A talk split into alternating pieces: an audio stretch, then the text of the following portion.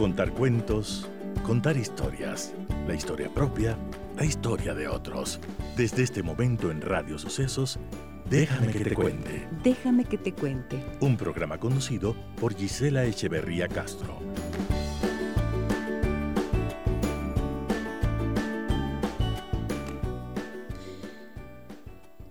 Muy buenos días, amigas y amigos de Radio Sucesos. Qué alegría nuevamente estar junto a ustedes en una nueva semana. Espero que el día de ayer hayan tenido momentos agradables, momentos de paz, de tranquilidad, de conexión emocional y afectiva, que es lo que más cuenta.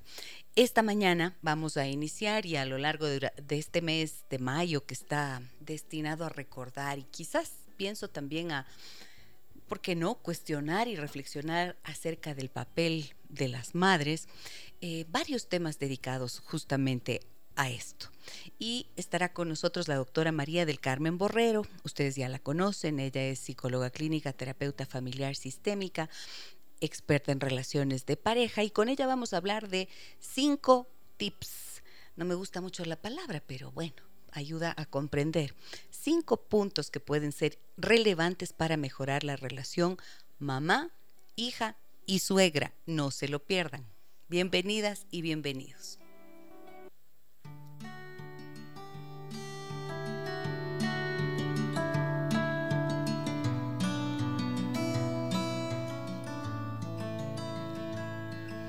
El amor siempre suma y se multiplica. Ser madre significa ser uno y ser más, en ese tejido hecho con los hilos cotidianos del amor, un amor valiente que lo cura y lo supera todo. Bendiciones a todas las madres del mundo, a sus madres, a sus hijos, a sus sueños y sus proyectos, que también son parte de esa maternidad y de ese cuidado que requieren. Déjame que te cuente. Déjame que te cuente.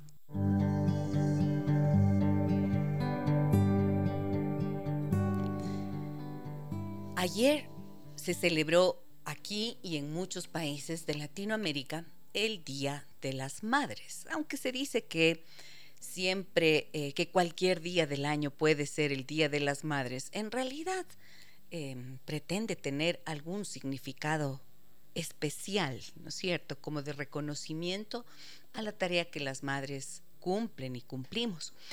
Y mm, hoy vamos a hablar de cómo mejorar la relación mamá, hija y suegra, porque es interesante todo lo que puede haber allí en ese entramado relacional.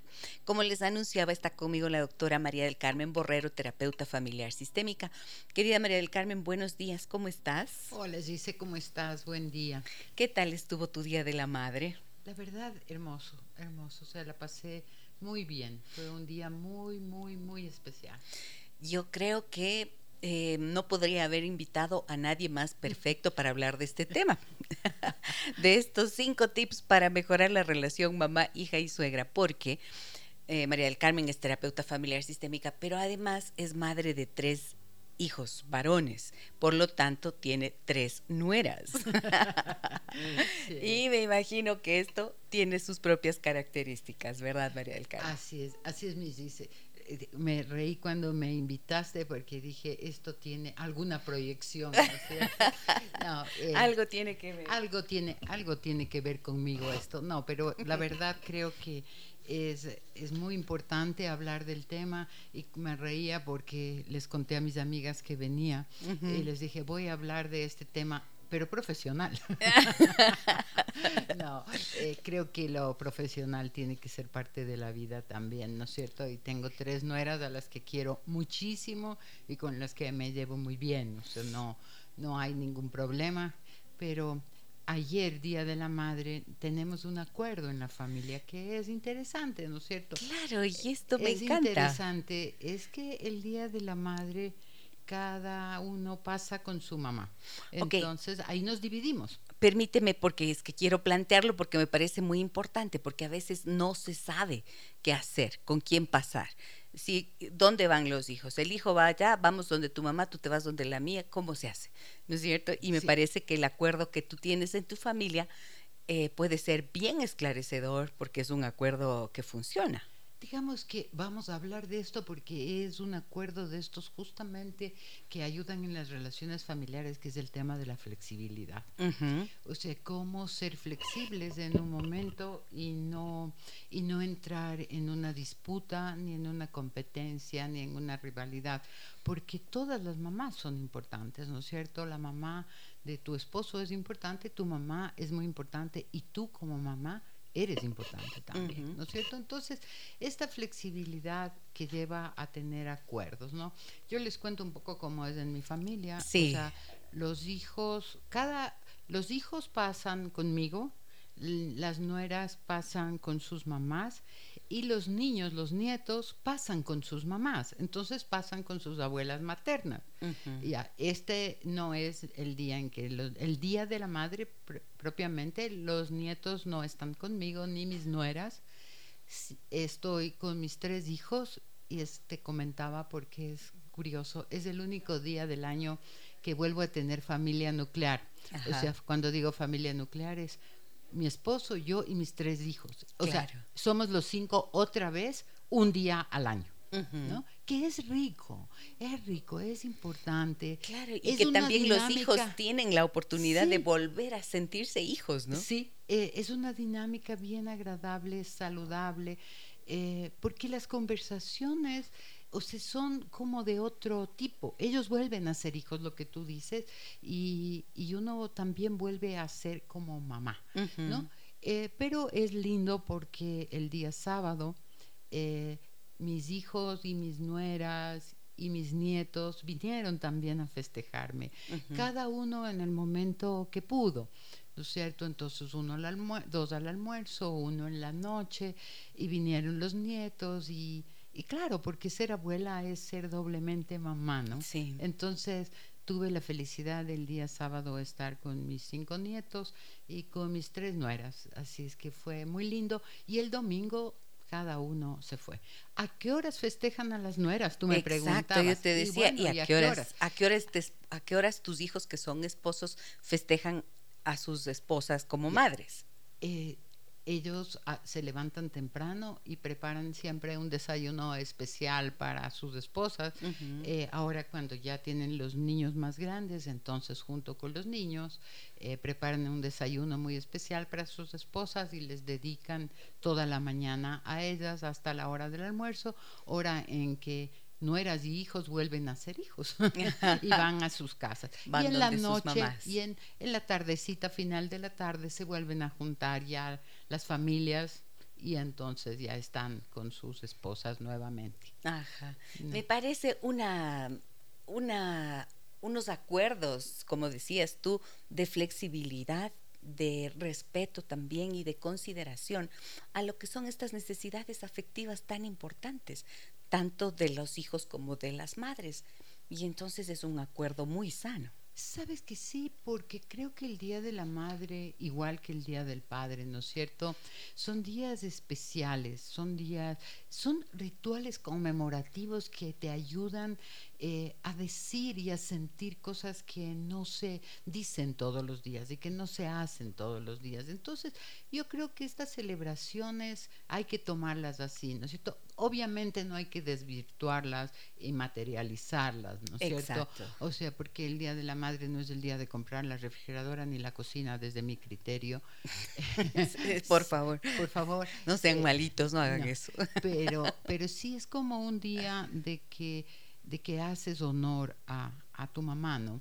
Yo ya no tengo mi mamá, pero claro, el día sábado yo fui a dejarle unas flores también a ella, ¿no? Porque también la recuerdo, aunque ya no esté. Por supuesto. ¿No es cierto? Entonces fui a dejar, fui a Montolivo a dejarle unas flores a mi vieja y a tener una charla de gratitud con ella también, ¿no? Eh, creo que esto que mencionas, María del Carmen, es fundamental. A veces se, se dice, ay, no, no hay que seguir estas eh, líneas, obviamente las del mercado, las del consumo, no, pero tener este ritual de conmemoración, de celebración, de festejar, de agradecimiento, de reconocer, creo que nos hace bien a todos, indiscutiblemente. Indudablemente, mira, yo creo que de las cosas que te dan bienestar, yo diría que más allá que felicidad, uno de los factores que te ayuda a tener bienestar es la gratitud. ¿no es cierto? Y el poder decir a alguien que ha sido importante en tu vida, o sea, cuánto le quieres y cuánto le agradeces, eh, aunque a las mamás se supone que no nos deben agradecer, pero somos seres humanos. Pero ¿por qué no? Pero ¿y cómo así, no? Sí, las mamás somos también seres humanos y entonces también nos gusta sentirnos queridas, yo creo que es importante. Y uno como hija también tiene que hacerlo con su madre, ¿no? Entonces es una cadena, es una cadena de digamos, de agradecimiento, de gratitud y de amor, de mucho amor, de mucho detalle, ¿no? Es que el amor tiene que traducirse en actos concretos, ¿verdad? Porque uno puede decir y declarar el amor, pero si se queda solo en las palabras y no se traduce en esa cotidianidad, en esto que yo mencionaba al inicio, que fue algo que escribí ayer, en estos hilos cotidianos que van tejiendo la relación, entonces, mm, ¿de qué amor estamos hablando? Exactamente. Siempre recuerdo este pensamiento que es de, de Juan Luis Linares, ¿no es cierto? Un terapeuta sistémico español muy importante, que dice el amor, hay un pensar, hay un sentir y hay un hacer amoroso. O sea, no nos podemos pensar que queremos a alguien o sentir que le queremos, también tenemos que hacer algo. O sea, no puedes, no puedes tú solita saber que cómo le quiero, pero no hago nada. Ajá, no, sirve, no, sirve, no, sirve, El amor, obras son amores, decía el viejo refrán, ¿no es cierto? Ahí está. Exactamente. Ahora, cinco tips para mejorar la relación mamá, suegra e hija. ¿No es cierto? Mamá, hija, suegra. Este triángulo, ¿qué tan complicado puede ser a la hora de manejar las relaciones, María del Carmen? ¿Qué es lo que sueles ver, con más frecuencia? A ver, yo creo que, y digamos, todo lo que voy a decir ahora, eh, quiero aclararlo, no compete a mi vida privada, porque tengo una bendición, ¿no es cierto? Porque estas son cosas que la vida te da. Tengo una maravillosa relación, igual con mis tres consuegras, entonces no va, no va por mí, pero sí va por lo que veo en la consulta, ¿no es cierto? Y también creo que puedo contarles desde la experiencia, porque tengo 17 años ya de ser suegra. Ajá. Entonces, creo que es un vínculo que hay que construirlo, la verdad, es un vínculo que se construye. Entonces, ¿qué es esta, esta relación, esta relación entre dos mamás y una hija y dos mamás y un hijo? Porque ahí estamos, ¿no es cierto? Este triángulo, este triángulo en donde eh, en, en un momento dado se puede entrar en conflicto. ¿Por qué? Voy a hacer una generalización y es así como lo, lo, estoy planteando, porque hay casos que no, no son, ¿no es cierto?, pero lo más frecuente. El amor en las, entre las mujeres es diferente que el amor de los hombres. El, los o sea, de la madre y la hija. La madre y, la, madre y el hijo. La madre y el hijo. Y la relación entre mujeres. ¿No es cierto? Es muchísimo más fácil, más práctico, menos compleja la relación entre el yerno y, suegra, y, suegro que entre eh, la nuera y la, y, la, suegra. y entre la, la consuegra entre las consuegras, digámoslo así, ¿no es cierto? O sea, las relaciones entre mujeres son un poco más complicadas. Entre mujeres son, son más complicadas. Eh, ¿Por qué? Porque las mujeres hacemos unas relaciones que son más de cuidado, de protección, eh, más emocionales eh, y entonces son más de alianzas. ¿no cierto? Más de alianzas, más de más íntimas, más profundas. Son más profundas, ¿no es cierto? Y entonces no están basadas en cosas tan prácticas como los hombres, eh, al comenzar el programa yo le mostraba a Gisela la foto de mi festejo de ayer.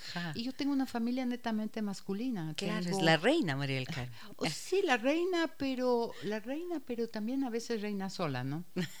sí, claro, claro. a veces también reina sola. Puros varones. Puros varones. Entonces, pero los, los hombres, ves, tú ves desde los niños, los niños corren tras una pelota, todos. Y sí, se pelean porque quien quiere la pelota y se empujan porque quien se sube a la bicicleta, pero no se hacen este lío que nos hacemos las mujeres de tengo mi mejor amiga y somos las tres y no puede entrar la cuarta porque si entra la cuarta tú ya te eres más amiga de la otra y tú eres mi mejor amiga. Y entonces esto lo ves desde niñas chiquitas, ¿no es cierto? Yo cuando trabajo con familias, uno de los dramas de las niñas chiquitas es esto de que tiene su mejor amiga y la mejor amiga ya también habla con otra y entonces esto se hace un lío. Entonces esto va desarrollándose con el tiempo y las mujeres cuando eh, ya vamos creciendo y somos mamás y entonces está la relación entre la madre, la hija y la suegra. ¿Qué pasa si hay veces que hay un conflicto de lealtad, así lo llamamos los terapeutas, ¿no es cierto? ¿Qué es el conflicto de lealtad? ¿Cómo yo soy tan cercana a mi suegra y esto me crea un conflicto con mi mamá? Porque entonces, para mi mamá, eh, yo tengo que solo quererle a ella. Ya. Yo les digo algo, el primer tip, o sea, no compitan.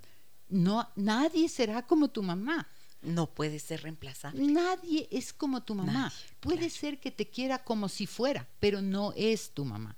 Entonces, no van a quitarte tu hija. O sea, no te van a quitar tu hija. No entres a rivalizar con tu consuegra pensando que te van a quitar la hija. Nadie te la va a quitar.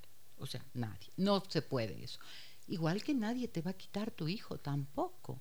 Sin embargo, en la realidad se suele ver que los varones tienden como a adherirse más fácilmente a la relación, a las familias de las esposas. Y por eso muchas veces las suegras reclaman, ¿no es cierto? Dicen, uno cuando la hija se casa gana un hijo. Y en cambio cuando se casa el hijo pierde a ese hijo. No se ve como que se gana la hija no esto es algo que, se dice se dice muchísimo con mucha frecuencia. y, sucede con mucha frecuencia no es cierto eh, ¿por qué? ¿por qué pasa esto?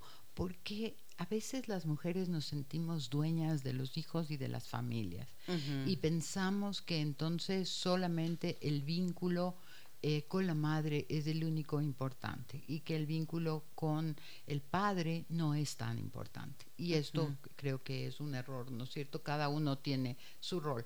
Pero yo creo que hay que, hay que cuestionar un poco las creencias que tenemos y, y como el significado que se les da a cada uno de los roles. Entonces, ¿no es cierto?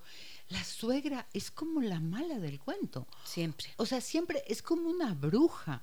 Es como una bruja, es la mala, es la perversa. Y así, entonces entras, la nuera entra a la defensiva de voy a ser atacada por la bruja, ¿no es cierto? Y cuestionada y juzgada. Y la nuera también es, es una figura o un nombre que tiene una connotación, sí, amenazante, la que se va a llevar a mi hijo, la que no va, le va a dar a mi hijo todo lo que yo le he dado. Y aquí, no sé si es el tipo 1 o el 2, pero no importa, eh, voy a decir algo que creo que, es, que creo que es importante, creo que es muy importante. Y es que a ver, los roles son totalmente distintos, los amores son totalmente diferentes y cuando tú tu hijo se casa, no va a que tener una mamá. Y no esperes que tu nuera sea su mamá y haga las cosas que tú hacías por tu hijo, porque tú eras la mamá. Entonces, tu hijo cuando se casa va a tener una compañera de vida que no le va a tener que cuidar, que no le va a tener que proteger, que no va a tener que estar pendiente, que no va a tener que mimarle.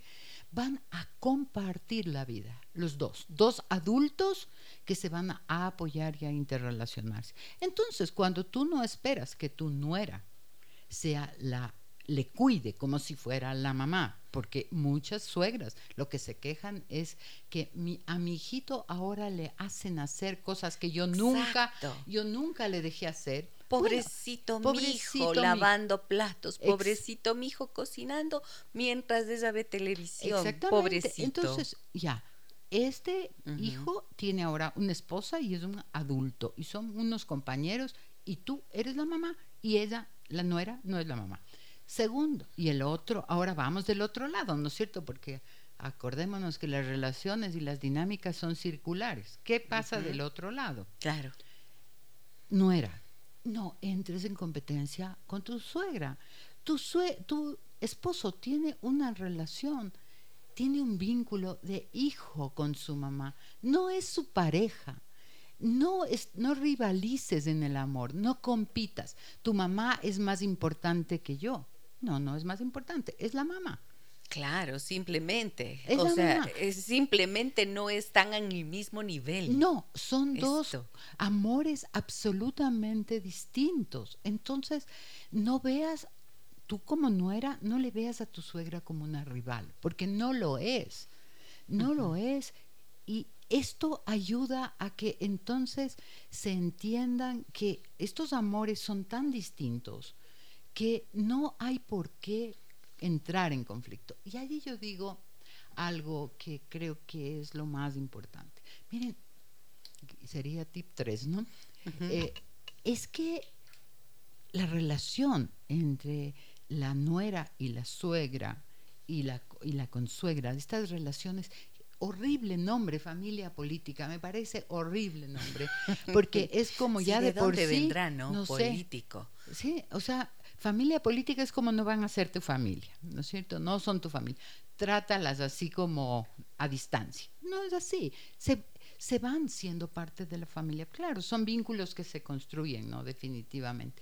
Pero lo que yo decía es que en lugar de que el amor por el hijo, eh, hijo esposo, ¿no es cierto? Eh, se convierta en una rivalidad, debe ser más bien el punto de unión. Cuando tú yo, digamos, yo como, como suegra, ¿no es cierto?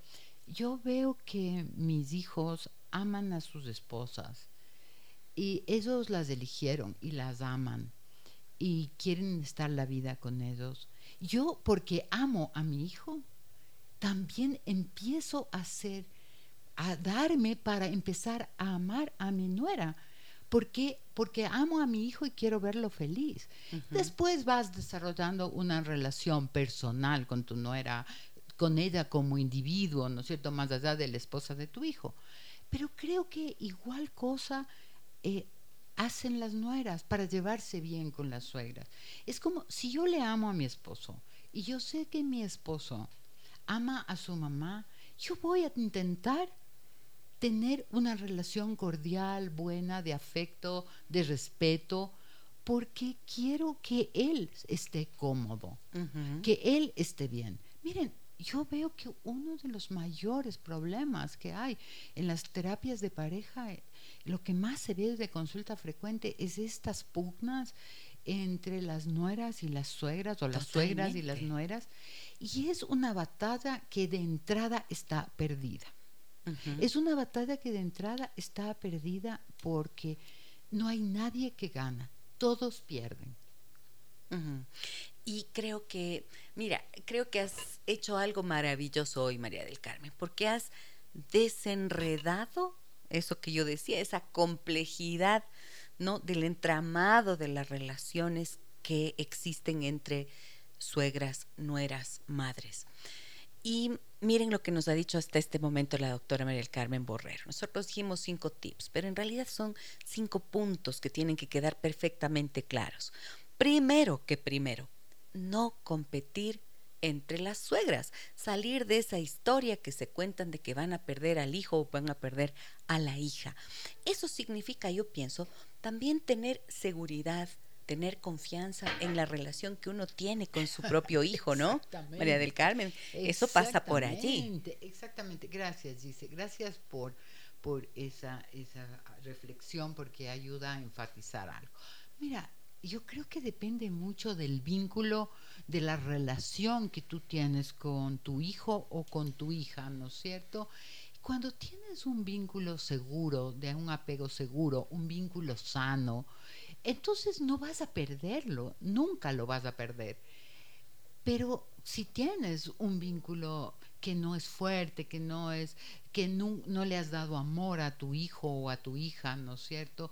Entonces sí, estás como asustado de que viene alguien que puede darle más validación, que le puede dar más respeto, que le puede dar más confianza, que le puede dar más atención, que le puede dar más cariño y allí sí lo vas a perder. Pero no es que hay que empezar a darle atención al hijo o a la hija el rato que ya se casa. No, no, esto pues ya ha venido de antes, ¿no? Claro. Porque hay muchas mamás que se ponen agenciosísimas del rato que la hija o el hijo se va a casar para, para entrar en la rivalidad y en la competencia, ¿no? Ahora, hay otro tema que creo que quiero enfatizar. Y es que cuando hablamos de amor, de este amor entre madre, hijo, madre, hija, estoy hablando de un amor en donde es un amor con hijos adultos, ¿no? Es una porque los que se casan son hijos adultos ya. Y entonces tiene que haber habido ya antes un proceso de diferenciación, un proceso de que tu hijo ya es visto como un individuo y ya no es visto como una parte tuya, tu hijo y tu hija, ¿no es cierto? Eh, entonces ya es como un individuo adulto que está independiente emocionalmente de ti. O debería. Es que así debería ser, ¿no es cierto? Pero muchas veces no sucede. Correcto, claro. Muchas veces no sucede y este también es el tema frecuente de consulta en pareja, porque hay, hay hijos o hijas que todavía dependen emocionalmente de sus madres y que entonces el momento que entran en pareja no te casas con uno, te casas con una parte de un ser que depende de otro lado. O sea, es como que fuera un pedazo de otra familia, pero no es un individuo completo. Y esto, este es, esta es una de las claves importantísimas para comprender, ¿no es cierto?, tanto conflicto que existe allí, porque em, cuando hablas de diferenciación, estamos hablando de este proceso que tiene que ser gradual, progresivo y que tiene que concluir en algún momento en cuando los hijos ya adultos logran su emancipación en todo sentido, pero además emocionalmente están libres de deudas con relación a sus familias de origen, a sus mamás. Y entonces esto suele ser difícil, ¿no es cierto? En nuestro país, especialmente en nuestra cultura latinoamericana, se tiende a perpetuar esta relación como esta adoración casi a la madre y esta idealización a los padres pensando que son perfectos y por lo tanto nadie le va a superar a mi mamita.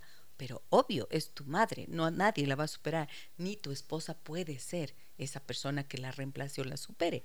Entonces creo que esto es tan clave, ¿no, María del Carmen? Totalmente, dice. Esto que estás diciendo es muy cierto, es muy, muy cierto. Lo que pasa es que, digamos, necesita la persona, los adolescentes van construyendo su identidad, ¿no es cierto? ¿Cómo construyes tu identidad? O sea, empezando a cuestionarte quién eres, quién soy, qué me gusta, qué pienso, y empezando a revisar, ¿no es cierto?, todas las cosas, todas las creencias, todas las enseñanzas, y quedándote con lo que te gusta y te sirve y soltando lo que no te sirve, incorporando cosas nuevas. Así vas construyendo tu identidad. Y una vez que te construyes como un yo, ¿no es cierto? Un yo individual, autónomo, no digo rompiendo con los padres, no, no, no es romper, es cortar. Es cortar el cordón umbilical, se dice comúnmente, ¿no es cierto? Entonces, cuando ya estás como un individuo y eres, tienes esta individualidad, el momento en que eliges pareja, son dos individuos, pero ya no son dos familias, no son dos pedazos de, de una familia. Que se arrancan de aquí y allá. arrancan de aquí y allá y que quieren replicar en su relación de pareja eh, lo mismo que pasaba en su familia de origen. Y entonces allí viene la pugna y este jaloneo que tienen las parejas cuando comienzan de en mi casa se hace así, en la mía se hace. Yo digo, a ver, esa era tu casa y esta era y esta otra era la tuya. Ahora, ¿cuál es la de ustedes? Ajá. Entonces, ¿cuál es la de que forman algo nuevo? Forman algo nuevo. Yo tengo una comparación que si alguno de mis pacientes me oye va a decir, ahí está la María del Carmen. Eh, es que yo digo, a ver, cuando se une hidrógeno y oxígeno, no sale hidrógeno ni sale oxígeno, sale agua. O sea, sale un compuesto nuevo. Y esto es lo que hay que hacer. Entonces, ¿qué pasa en este triángulo que estamos hablando? ¿No es cierto? Porque es una relación triangular. Sí. Y eh, de la madre, la hija y la suegra. Que entonces, eh, si las, las, las, adultas, ¿no es cierto? Las madres, eh, empiezan a tratar de que la familia de los hijos sea como la del uno o sea como la del otro, así es cuando empieza esta tirantez, esta lucha de poder. Y hay un momento en que las relaciones se vuelven muy complicadas cuando hay una lucha de poder. Entonces, eh, cuando las familias empiezan a pelearse a través de los hijos, ¿no es cierto? De los hijos casados en este caso, ¿no es cierto? Y justamente de eso se trata. Miren, qué reflexiones tan importantes y qué conceptos tan valiosos los que comparte con nosotros en esta mañana la doctora María del Carmen Borrero. Si es que mm, hay competencia y este, este tirar de un lado y del otro, cuando tiras alguien tira de un lado y alguien del otro, se rompe. Exactamente. Y esa ruptura suele ser la ruptura de las familias que han creado los hijos. Por eso es que es tan importante que las madres, las suegras, comprendan que no pueden entrar a competir y el respeto que tiene que existir hacia la nueva familia que se ha formado. Exactamente. Hay muchas que tienen claridad en eso, hay muchísimas más que parecería que no. Hay otras que no. Y a ver, y yo creo que quiero comentar algo porque eh, la cultura eh, influye muchísimo en la forma, y cuando me hablo de la cultura no me refiero a la parte académica, ¿ya? Cuando es la forma de pensar, cultura, la cultura eh, ecuatoriana, antropológica, ¿no es cierto? Ya, la cultura se va modificando, el pensamiento se va modificando, es dinámico y cuando veo parejas de ahora, de actuales, de gente joven, no son las mismas problemáticas y no son los mismos pensamientos de las parejas que veía hace 15 años. y menos de las que se veían hace 20 o 30, ¿no es cierto? Y se ha cambiado este rol de, de la suegra mala, eh, a veces ahora por la nuera mala.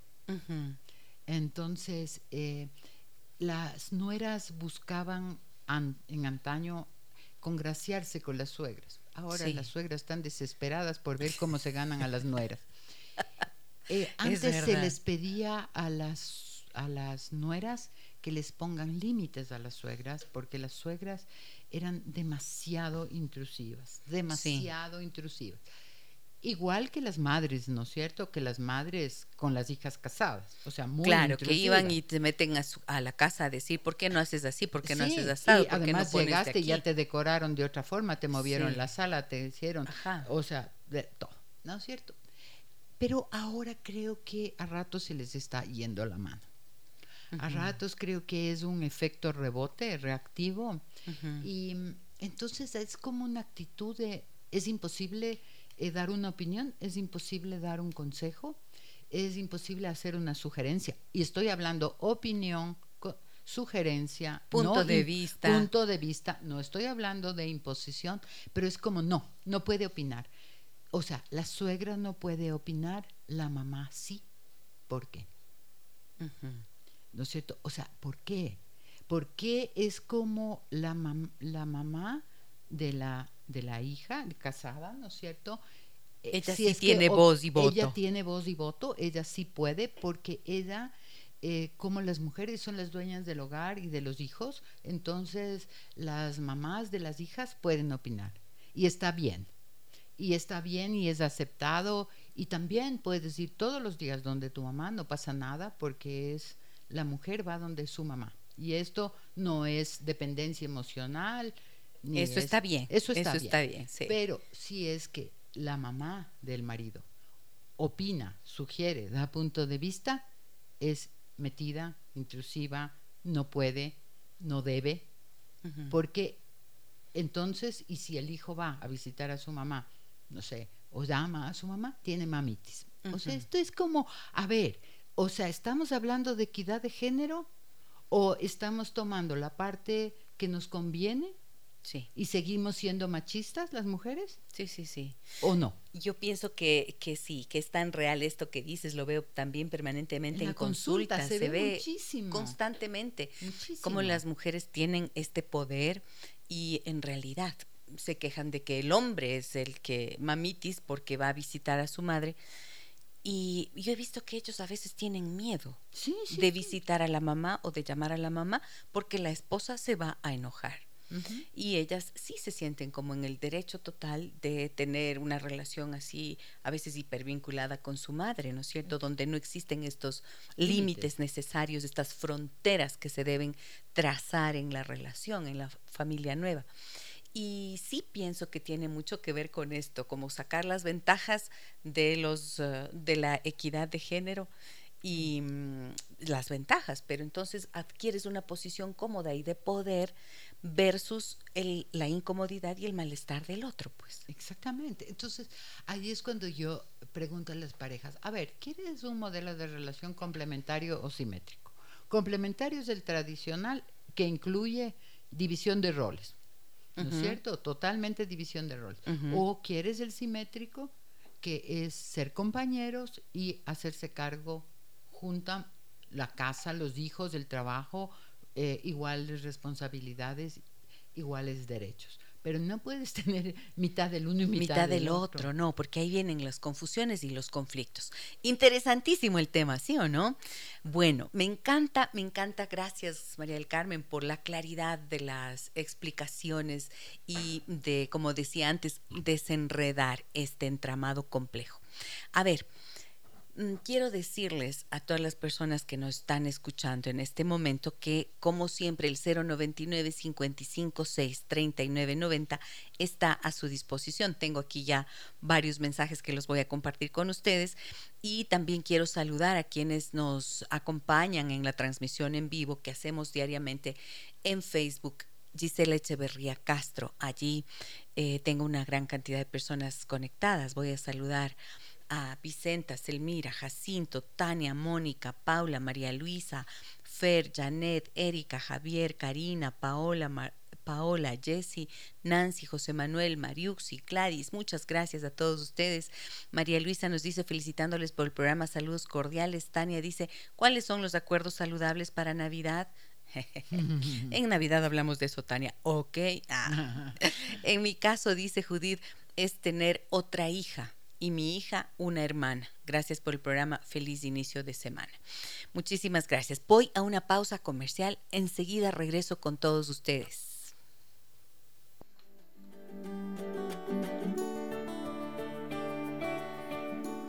Y si ustedes son de estas mujeres que mm, están permanentemente cuestionándose, criticándose, eh, saben que han logrado cosas importantes en sus vidas y sin embargo tienen inseguridad y temores, bueno, hay heridas que mm, están haciendo ahí un mal trabajo desde lo profundo de su ser y también temores que no nos dejan ver con claridad quiénes somos.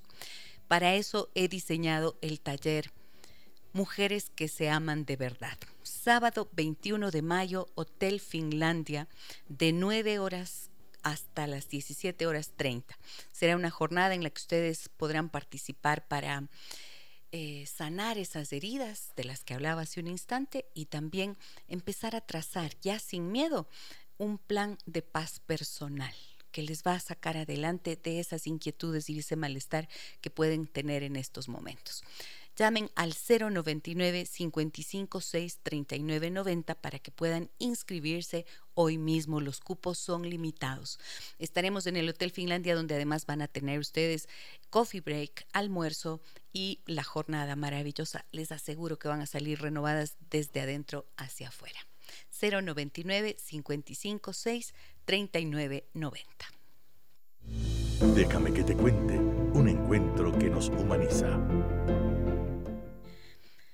Cinco tips para mejorar la relación mamá, hija y suegra. Nos acompaña la doctora María del Carmen Borrero y en la primera parte de nuestra charla con ella hemos podido comprender, ¿no es cierto? Primerito, dice María del Carmen, primer tip, por Dios, no compitan entre consuegras. Nadie se les va a robar su hijo, pero asegúrense de haberle dado el amor y de haber hecho fuertes vínculos con ellos para que puedan sentir que no pierden a sus hijos a la hora de que ellos eh, forman una nueva familia. Segundo, por favor, no compitas, si eres la nuera, no compitas con la suegra, no pretendas que em, ser más que la suegra y descalificarla quizás. Si eres la suegra, obviamente no descalifiques a la nuera, ¿no es cierto? Cada uno ocupa su lugar. No se vean como rivales. Esto es algo tremendamente importante. Comprender que cada uno tiene su lugar y que los amores y que esa guerra, decía, esa guerra si es que deciden pelearla, ya está perdida porque no hay quien gane. Importantísimo tener en cuenta esto. Bien, María del Carmen, vamos con mensajes de nuestros oyentes. Mira lo que nos dicen por aquí. Buenos días, doctorita, excelente tema. Muchas gracias por siempre tratar temas tan interesantes. Déjame que te cuente. Mi mamá siempre ha tenido el carácter fuerte y yo soy la hija del medio. Hemos chocado en varios aspectos por lo que casi siempre terminamos discutiendo. Ahora yo tengo mucho mejor relación con mi suegra y mi mamá se siente celosa, pero esto es porque yo no me siento bien con ella, nunca me he sentido. Y mi mamá me reprocha, claro, como estás con tu suegra, por eso te has olvidado de mí. Que Dios la bendiga siempre para que siga siendo ese aliciente en nuestras vidas. Saludos, Patricia. ¿Qué me puede decir de lo que le cuento? Mm. Muchas gracias, Patricia, por tu mensaje. Mira lo que nos dice Patricia, María del Carmen. Exactamente, ¿no? Eh, gracias, Patricia, por compartirnos esto. Eh, sí, puede, de hecho, ¿no es cierto? Tu caso es uno de estos, justamente de los que hablábamos, eh, de cuando el vínculo con la madre no es tan saludable, ¿no es cierto? Eh, yo me imagino, tú quieres a tu mamá, pero has dicho algo que, que nos puede dar una idea, ¿no es cierto? Es que dices, mi mamá tiene un carácter muy fuerte y por eso siempre chocaba. Y ahora te llevas mejor con tu suegra. Probablemente sí, porque tu mamá em, esperaba de ti obediencia y que tú hagas las cosas que ella quería y tal vez no respetaba tanto tu espacio. Tu suegra probablemente te ve como una mujer adulta y te deja más espacio y te trata como adulta, no te trata como una niña que es de la que esperas obediencia. Entonces, digamos, es otra dinámica. La relación suegra no era, es una relación entre dos mujeres adultas que pueden llegar a ser amigas, ¿no es cierto? Que de hecho pueden tener una relación de amistad, una relación sí de, de cuidado, de cariño, de compañía, de solidaridad, pero no hay esta expectativa de que tú hagas lo que tu suegra espera, ¿no es cierto? Seguramente tu suegra te respeta más. La mamá, o sea, ¿qué pasa con la mamá? Claro, ¿qué le dices a la madre, ¿no es cierto, Patricia? ¿Qué le podrías decir a la mamá? Creo que, creo que es importante que ella se cuestione, ¿no es cierto? En lugar de buscar culpables. O sea, es bueno cuando suceden estas cosas como hacer un, un autoanálisis y decir, ¿qué será lo que está pasando con mi hija para que eh, ella esté más cercana a su suegra? Pero no que mal a la suegra, sino que en qué yo podría mejorar. Y probablemente tienen que replantearse esa relación y tiene que entender qué es lo que hay de bueno en esa relación para que ella la pueda, lo pueda modificar. Sí, las madres a veces cuando tienen un carácter fuerte eh, tratan de, de, controlar mucho, ¿no es cierto? Las madres de carácter fuerte son muy controladoras. Y de imponer sus puntos de, vista y sus decisiones incluso. Y no dejan crecer, y no dejan crecer. Y entonces, claro, ella eh, Patricia dice algo que también es interesante. Ella es la hija del medio. Y generalmente las hijas del medio son los hijos que, que más independientes son. ¿no es cierto? Eh, siempre vemos en los análisis de la posición que tiene el hijo en la familia, los que son los hijos de la mitad generalmente son los más independientes, son los más autónomos, son los, no quiero decirlo, pero como los más maduros en alguna forma, porque son los que han tenido que abrirse un espacio, aprendieron a competir y colaborar y nunca fueron los únicos, ¿no es cierto? Porque el mayor es tu primera vez. El último es el mimado y el de la mitad es el que el que no sabe para dónde. El que, el que tiene que hacer estrategias para poder ganarse. Esfuerzos para y ganarse. Esfuerzos para ganarse un espacio, pero también es al que los padres le tienen menos, los ojos menos puestos encima, ¿no es cierto? Entonces generalmente son como más independientes, más, seguros, diría yo. Más que maduros, es como más seguros. Ya, entonces, Patricia es una hija del medio con una madre de carácter fuerte. Mamá, o sea, la mamá tiene que repensar y no es que quiere más a su suegra, probablemente se siente más cómoda nomás. Y ahora yo pienso que algo que dice Patricia es clave, ¿no es cierto? Dice, mi mamá me reprocha.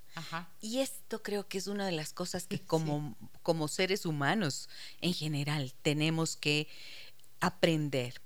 Dejar la queja, el reclamo y el reproche a un lado y aprender nuevas formas de comunicación. Por ejemplo, haciendo pedidos.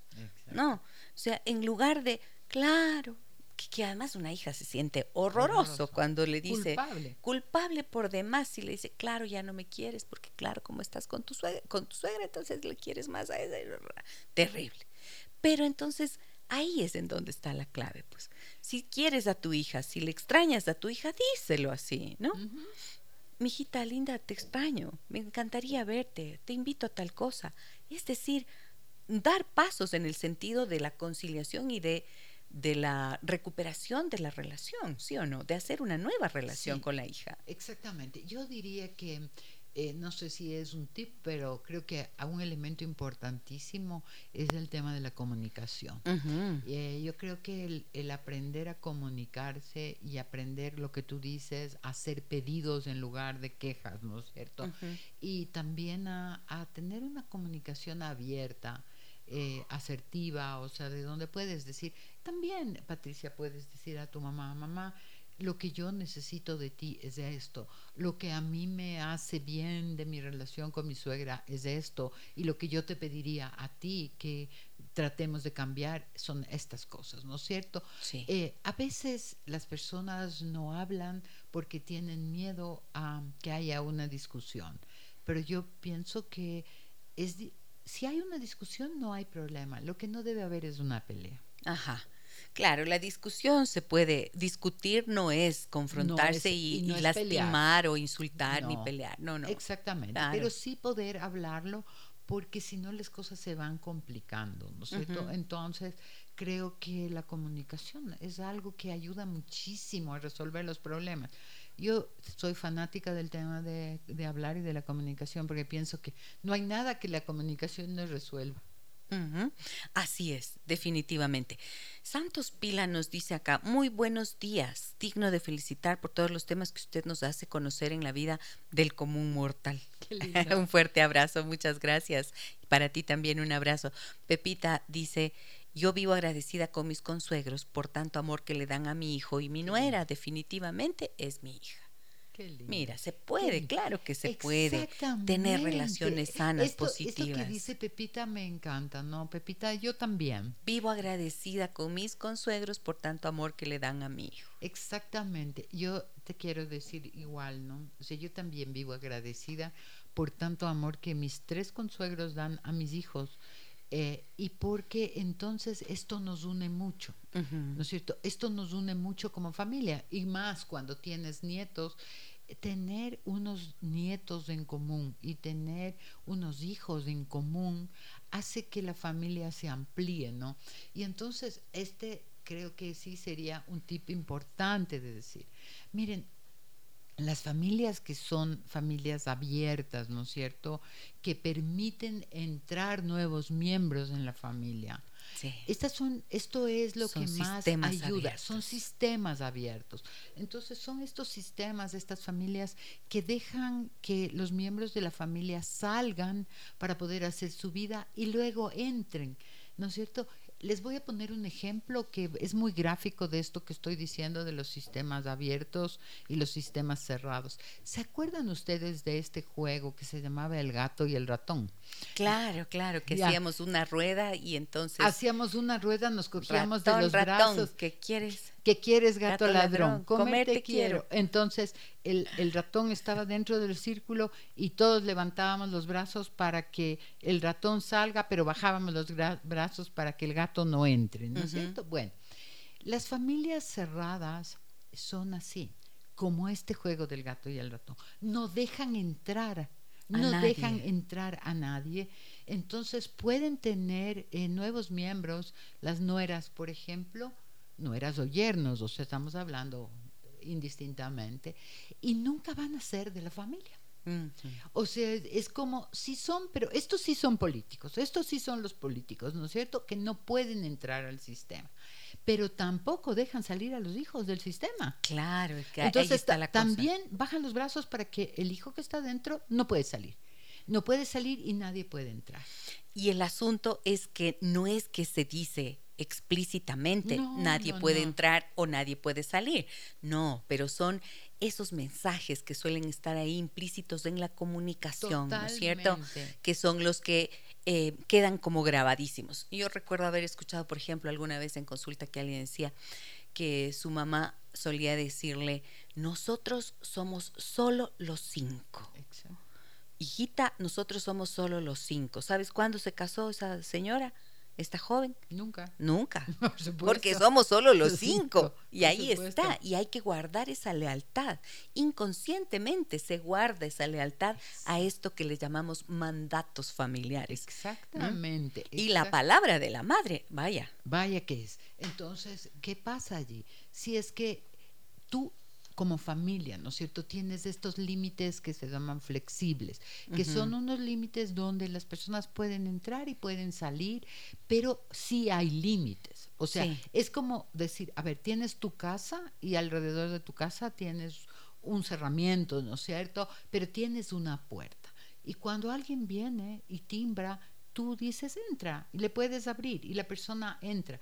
No tienes una casa abierta donde todo el mundo puede entrar y salir, porque eso es no tener límites, ¿ya?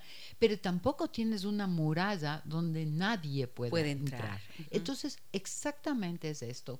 Cuando las familias crecen porque porque em, empiezas siendo cinco y después eres trece y después eres 14 y además se va haciendo una progresión geométrica porque también están tus consuegros y entonces la familia ampliada es mucho más grande y se van haciendo estos vínculos, ¿no es cierto? Estas relaciones y tú agradeces porque así es como tiene que ser. O sea, tú quieres a quien quiere a tu hijo. Tú no te enojas con quien quiere a tu hijo. Claro, claro. O sea, ¿Cómo? ¿Cómo te vas a enojar porque alguien le quiere a tu hijo? Otra historia es cuando en esa relación de nuestros hijos hay dificultades que puedan tener, no sé, que puedan vivir maltrato, eh, ah, situaciones complejas, ahí ya cambia, es otro tema. Pero hoy no estamos hablando de eso.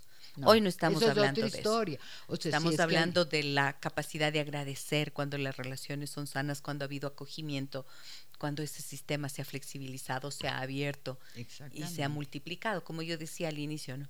el amor siempre multiplica. Suma y multiplica. y multiplica. Y esto es la riqueza que tenemos. Me dicen, hola, excelente tema en el 099 55 6 39 90. Me dicen, te comento que mi suegra y yo tenemos una relación complicada. A mí no me agrada la forma de ser de la señora. Estos tres años de casada he notado que le gusta hacerse la víctima y manipular. También que nunca apoya o ayuda sin algo a cambio.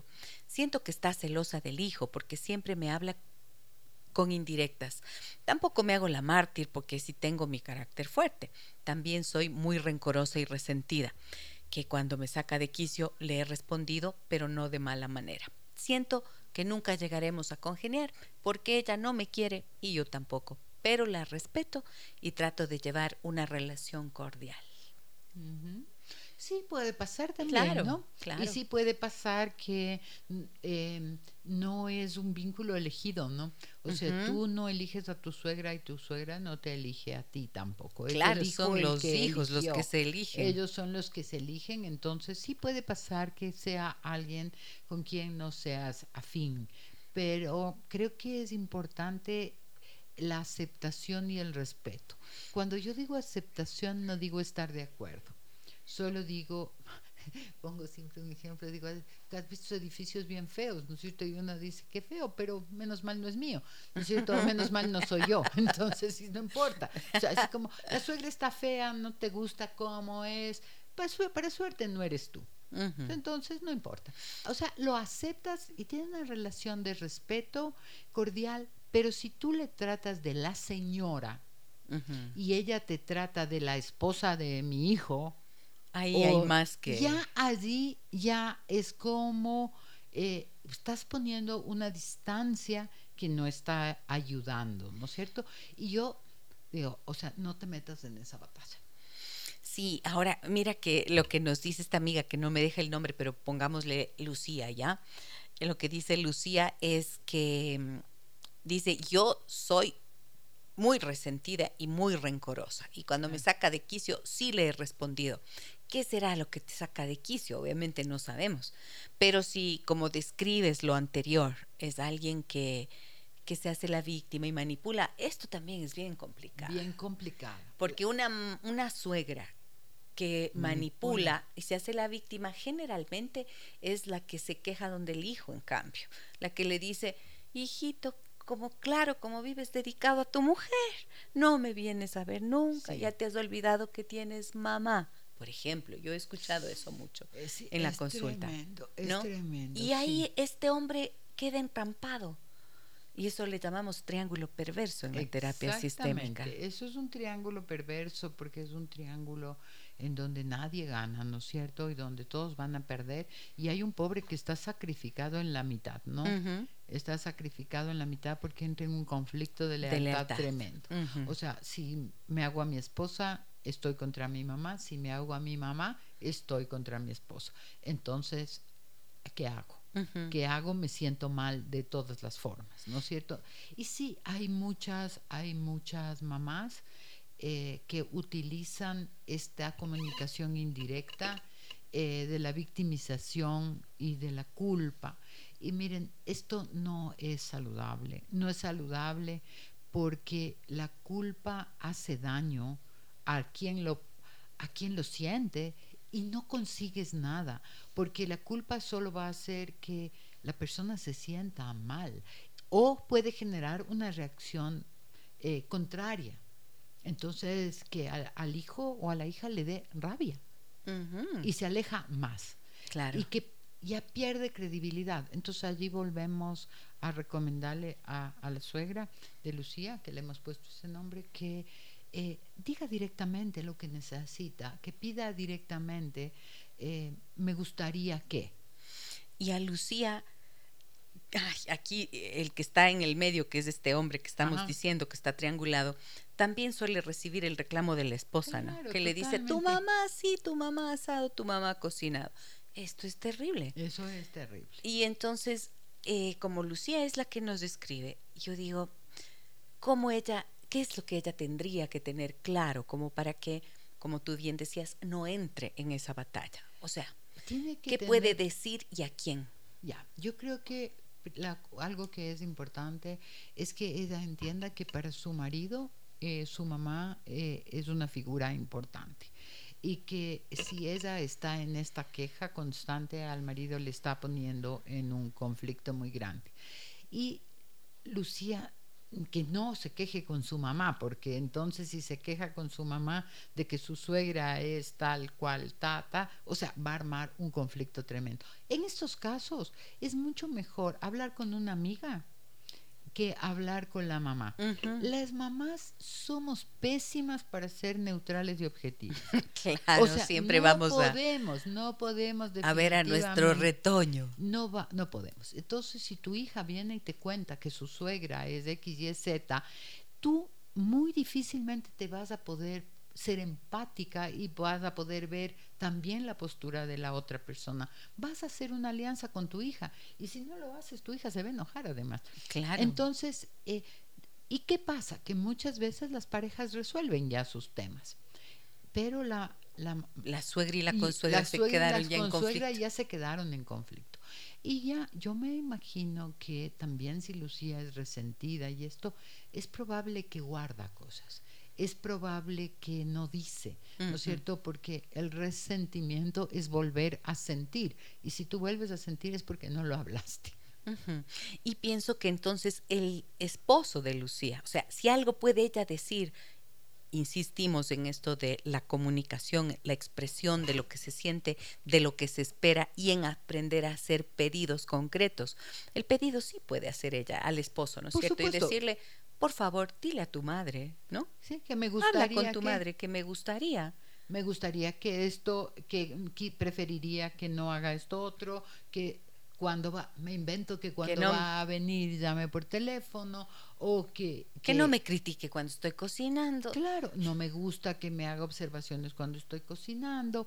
O sea, pero necesita pedir más que quejarse. Sí, esto es algo Porque indispensable. El momento que hay una acusación y hay una queja, inmediatamente hay una defensa. Hay una actitud defensiva y ya eso es una ya es una comunicación reactiva, ¿no es cierto? Claro. y ya estás en el territorio del conflicto. Ya estás en el territorio de la pelea. Ahora, María del Carmen, decimos esto porque es importante también que quede claro que son los hijos los que tienen que hablar con sus madres en caso de que observaran en ellas comportamientos que afectan a sus parejas. Exactamente. ¿Sí o no? Sí, totalmente. No, eh, no tú, Lucía, confrontarte con la suegra. No, no, no, no, porque eh, a veces uno dice, eh, muchas veces dices, o sea, en terapia también dices, habla directamente con la persona y no entres en el conflicto. Pero cuando ya tienes un vínculo con tu suegra, ¿no es cierto? Es, yo creo que es muy saludable que eh, la suegra y la nuera se tomen un café y puedan conversar y aclarar y decir, ¿sabe que esto que pasó, me, me, cuando pasó esto yo me sentí de esta forma y yo le pediría que usted haga tal cosa? ¿No es cierto? La suegra a la nuera o la nuera a la suegra, da igual. Pero cuando estás construyendo una relación, eh, y si tienen y si una de las dos tiene un carácter fuerte o tiene una comunicación indirecta puede salir terrible puede salir peor. Peor sí, sí, sí. se puede complicar más. Mejor no. Mejor no. Con pinzas como tú decías hace un rato que me comentaste. qué belleza. Yo tengo una amiga una amiga que que decía desde que soy suegra aprendí a bailar ballet y yo cómo así vas para bailar ballet Sí, sí, se aprendí a andar en puntas. sí, andar, en, puntitas, que cuidado, hablar en puntas. Sí. Lo cual no es agradable, ¿no? No. Creo que tendría que existir como la tranquilidad para sí, tener el respeto, obvio, tener las consideraciones que son del caso, como en cualquier relación humana. Por supuesto. Pero eh, que no te sientas limitado tampoco, ¿no? De decir y de expresarte. Si te sientes tan limitado, ya no entra a ser parte de la familia, ¿no es cierto? Sino que es como un, no sé, como un conocido o como una persona literalmente política y entonces eh, no es agradable. O sea, si tú no puedes decir las cosas que necesitas y que quieres, eh, no vas a poder construir un vínculo cercano. Tengo que ir a una nueva pausa, amigas y amigos. Interesantísimo el tema de hoy, ¿no es cierto? Vean, de esa profundidad que no se escucha todos los días. ¿Por qué? Porque es complicado. Y por eso eh, tenemos la presencia de la doctora María del Carmen Borrero. Voy a la pausa, regreso enseguida, tengo más mensajes que compartir con todos ustedes. Déjame que te cuente un encuentro que nos humaniza. Llámenme Verónica, me dicen. Hola, buenos días. Qué gran programa el día de hoy. Felicitaciones, Gisa y María del Carmen. Déjenme que les cuente que somos dos hermanas y un hermano. Desde niños vivimos escuchando la tortuosa relación entre mi madre y mi suegra, nuestra abuela paterna. Ya ahora, como adultas y con nuestras parejas, nosotros procuramos no repetir ese esquema dañino con nuestras suegras. Sin embargo, vemos que nuestra madre se convirtió en lo que fue su suegra y ahora lo hace con la esposa de mi hermano. Oh, mira lo que es, justamente. Justo, justo. Este caso, justo, esta historia que nos comparte Verónica es justo el punto que querías mencionar, María del Carmen. Justo eh, le decía, dice, le quisiera hablar de esto de los modelos que se repiten, ¿no Aprendidos. es cierto? De estos Sí, modelos sí. aprendidos, de cómo es la relación, lo que tú aprendes que es una suegra, porque eh, cuando tú vienes de una familia en donde tu madre, tu abuela, tenían una mala relación con su suegra y se quejaban siempre de la suegra y además era como esta división, yo no voy a ir a la casa de esta señora, o claro, si quieres anda tú solo, o tu mamá tal cosa, o a veces ni siquiera con esas palabras tan educadas que yo estoy poniendo, ¿no? Son Claro. otras más fuertes. Entonces, eh, las hijas y los hijos crecen con esta idea de que la suegra es un personaje nefasto y que es imposible tener una buena relación. Los terapeutas sistémicos hacemos, utilizamos una herramienta eh, muy frecuente en la terapia que se llama el El genograma. genograma es maravilloso. Maravilloso, ¿no? Sí. Es que es un mapa de familia, un mapa de familia y en donde vas haciendo una, un mapa de las relaciones familiares y vas graficándolas y vas viendo. Y se ve con tanta frecuencia cómo este modelo aprendido eh, se va transmitiendo de generación en generación, Sí. en lo negativo y en lo positivo, ¿no es cierto? Entonces, eh, es increíble que después, lo que en el caso como nos llamaba la amiga, nos pedía- Verónica nos pedía que le llamáramos. ya, sí. que le llamáramos Verónica. Cómo Verónica se da cuenta, cómo su mamá finalmente asumió el rol de la suegra, de la suegra paterna, ¿no es Qué cierto? impresionante. O sea, de lo que ella vivió con su suegra. Lo que ella vivió con su suegra, ella aprendió eso y aprendió a que la relación entre mujeres, ¿no es cierto?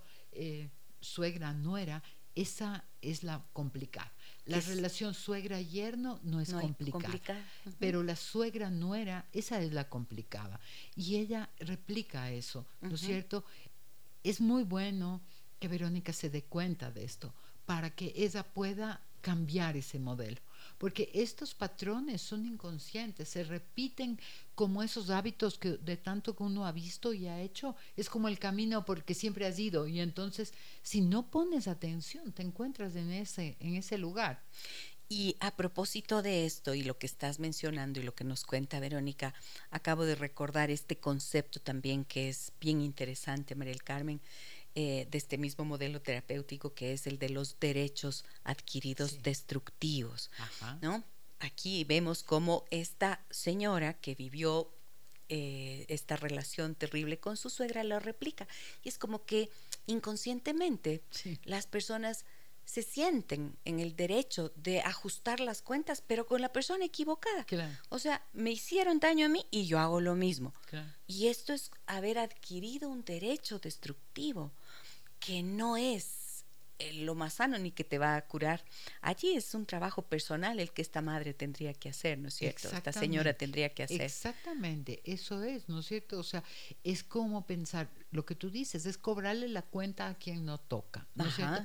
Y además hay algo que creo que es importante que todos pensemos, es como, no sé, como una reflexión de vida, ¿no? Las relaciones no son de causalidad lineal, o sea, uno no es la víctima. Generalmente no es que el otro es malo y yo soy bueno, el otro es el perverso y yo soy yo la soy la víctima. pobrecita. Yo sí. soy la pobrecita. Generalmente las relaciones se construyen de una manera circular.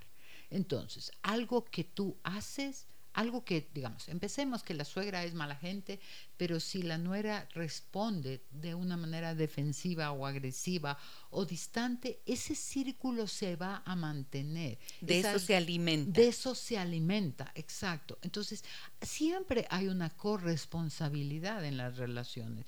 O sea, si es que quieres que el círculo dé la vuelta y se convierta en un proceso de retroalimentación positivo, virtuosa.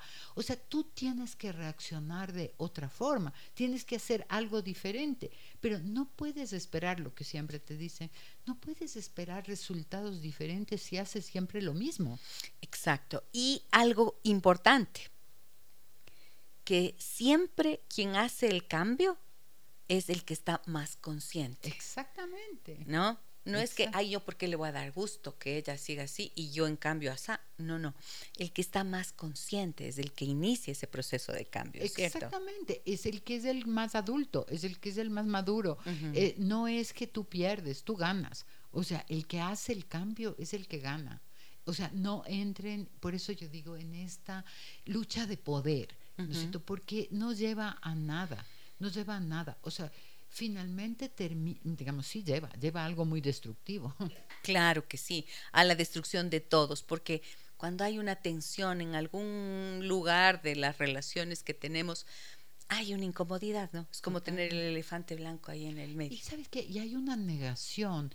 A ver, hay, pues este tema da para mucho, ¿no? Pero cuando tú rechazas la familia de tu esposo o tu suegra, eh, en alguna forma estás rechazando una parte de tus hijos y una parte de tu esposo también. ¿No es cierto? Entonces, esto se siente. Y para los hijos, como en el caso de Verónica, por ejemplo, para los hijos es doloroso, porque entonces tú, o sea, como hijo, esa, esa abuela es también parte de tu genética, parte de tu vida, parte de, de, cosas que tú has aprendido. Y este rechazo es como una invalidación, una desconfirmación de algo que les pertenece a los hijos. Claro, es probable que entonces, si es que no sanas la relación con la suegra, terminas arrebatándoles a tus hijos a su abuela paterna. sí, esto es exactamente. Ok, entonces dijimos cinco tips, pero miren todo lo que hemos hablado, porque, porque nosotros reflexionamos más que dar consejos, acá no damos consejos, aquí reflexionamos, pero si pensáramos en pautas, ¿no es cierto? Que es lo que un poco hemos tratado de delinear, entonces, recapitulando, primero, no competir entre consuegras, segundo, no competir la nuera con la suegra. Exactamente. Tercero. Tercero, es solucionar los problemas hablándolos, eh, no desde la queja, sino desde el pedido. ya. Cuarto. Cuarto, podría ser, em, yo creo que tener una independencia emocional de sus padres, de sus madres, antes de ser pareja. Y quinto, pienso que podría ser, ¿qué te parece, María del Carmen? Eh, tener la claridad de lo que son las fronteras, los límites necesarios que cada familia debe tener y también tener conciencia de la flexibilidad necesaria que tiene que existir para que estas relaciones sean sanas, propiciando sistemas que puedan ser abiertos, flexibles, pero con fronteras, con límites. Totalmente, dice. totalmente de acuerdo. Estamos totalmente de acuerdo. Creo que necesitamos construir familias con límites, pero límites flexibles.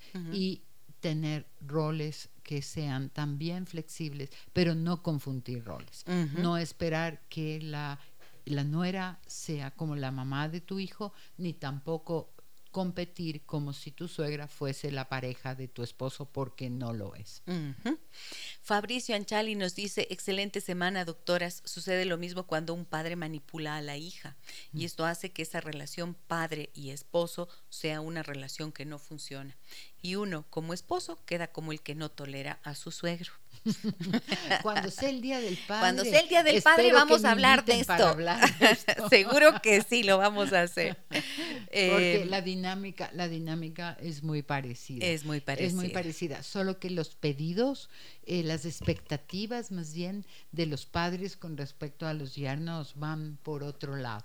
Van más desde el lado de la practicidad, más desde lo cotidiano, más de que su hija tenga o le den cosas o le traten de una manera X, Y o Z. Pero también hay hijas que están muy fusionadas con sus padres y que eso les genera conflictos con sus sí, esposos. Sí, sí, sí, vamos a hablar de eso. Claro que sí, te agradezco Fabricio por colocarlo porque sí, lo vamos a poner producción, pongamos en agendita, ¿no? Pepita dice, las suegras metidas existen porque la pareja inmadura no pone límites a la familia de origen o amistades. Y poner límites no quiere decir olvidarse de sus padres o familias. Ahí sería el amor con respeto. Efectivamente, de eso hablábamos. Irina dice, Gisela, qué lindo tema, solo puedo comentar que es tan difícil y duro conectar con algunos seres humanos y concluyo en que hay que casarse con un hombre cuya madre te adore y te elija como hija para su hijo. Eso es ideal, claro lastimosamente no es mi caso. Mil gracias por tanto, señoras hermosas. Mm. Uy, Dios santo, Irina, terrible, ¿no? Sí. Me parecería grave. ¿Saben qué? Que seas la hija, la pareja que te elige tu suegra.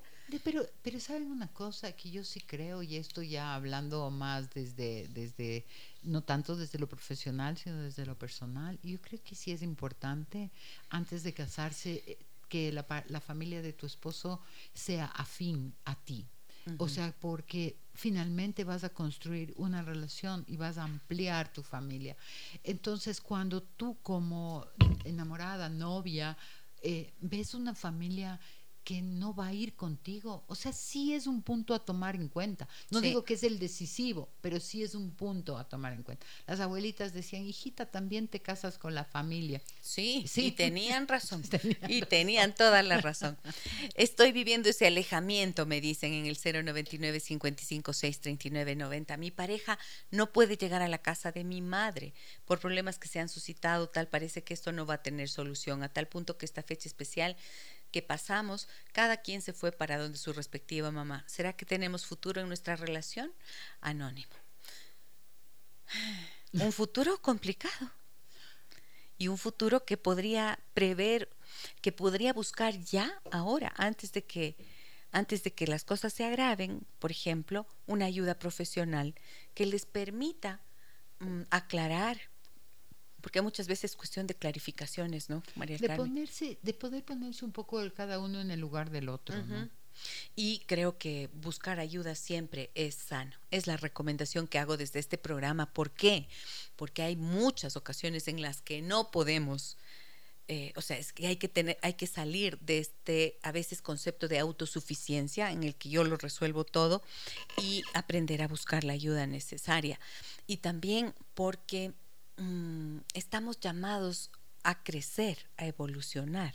Y crecer significa también comprender cosas que antes no veíamos. Y eso procura el espacio terapéutico. Me piden precisamente acá, me están diciendo el número de contacto de la doctora María del Carmen Borrero. Por favor, ayúdame, María del Carmen, con tu número. Es el 099-774-9118 les pido un favor, si es que necesitan contactarse conmigo, es mejor que me escriban por WhatsApp. Exacto. Y yo me dan su nombre y yo les devuelvo la llamada apenas me sea posible. Muy bien. Muchísimas gracias, querida María del Carmen, por acompañarnos. Como siempre, fascinante para mí charlar contigo. Gracias, gracias por tu aporte valiosísimo, por tu claridad en las respuestas, por la grata charla de hoy. Muchas gracias, dice a mí también me encanta estar contigo y con las personas que nos escuchan. Te agradezco mucho por invitarme. Y te espero pronto. Seguro que vamos a tenerla por aquí nuevamente, la doctora María del Carmen Borrero. Y para ustedes, amigas queridas, si hay alguien que está en este momento, a ver, este es el proceso. Haces muchas cosas en la vida, cumples con tus tareas, con tus responsabilidades como esposa, como madre, eres profesional, además trabajas y en el fondo te sientes insegura y te vives reprochando constantemente lo que no has hecho o peor todavía, te dices que no eres suficiente. ¿Eso qué demuestra? alguna falla en la autoestima, en tu seguridad personal. Para eso he diseñado el taller llamado Mujeres que se aman de verdad. Si ustedes quieren tener una jornada realmente nutridora, donde puedan soltar los miedos y trazar un plan de paz personal, pueden inscribirse el día de hoy al 099 556 3990. Mujeres que se aman de verdad. Será muy grato para mí reencontrarme con ustedes no reencontrarme, encontrarme personalmente con ustedes y acompañarlas en ese proceso durante todo el día, el próximo sábado 21 de mayo de 9 a 17 horas 30. Les dejo un abrazo muy grande a todas y todos. Mañana a partir de las 9 y 30 estaremos nuevamente aquí en el programa y hablaremos sobre madre o madrastra. ¿Qué mismo es una mujer que se casa con un hombre que tiene hijos? ¿Qué papel ocupa? ¿Cuál es su rol? Bueno, hablaremos de esto a partir de las 9 horas 30. Les dejo un abrazo muy grande. Soy Gisela Echeverría. Hasta mañana. Las historias que merecen ser contadas y escuchadas. Historias que conmueven, historias que inspiran. Mañana, desde las 9 y 30, déjame, que, te cuente. Déjame que te cuente. Con Gisela Echeverría Castro.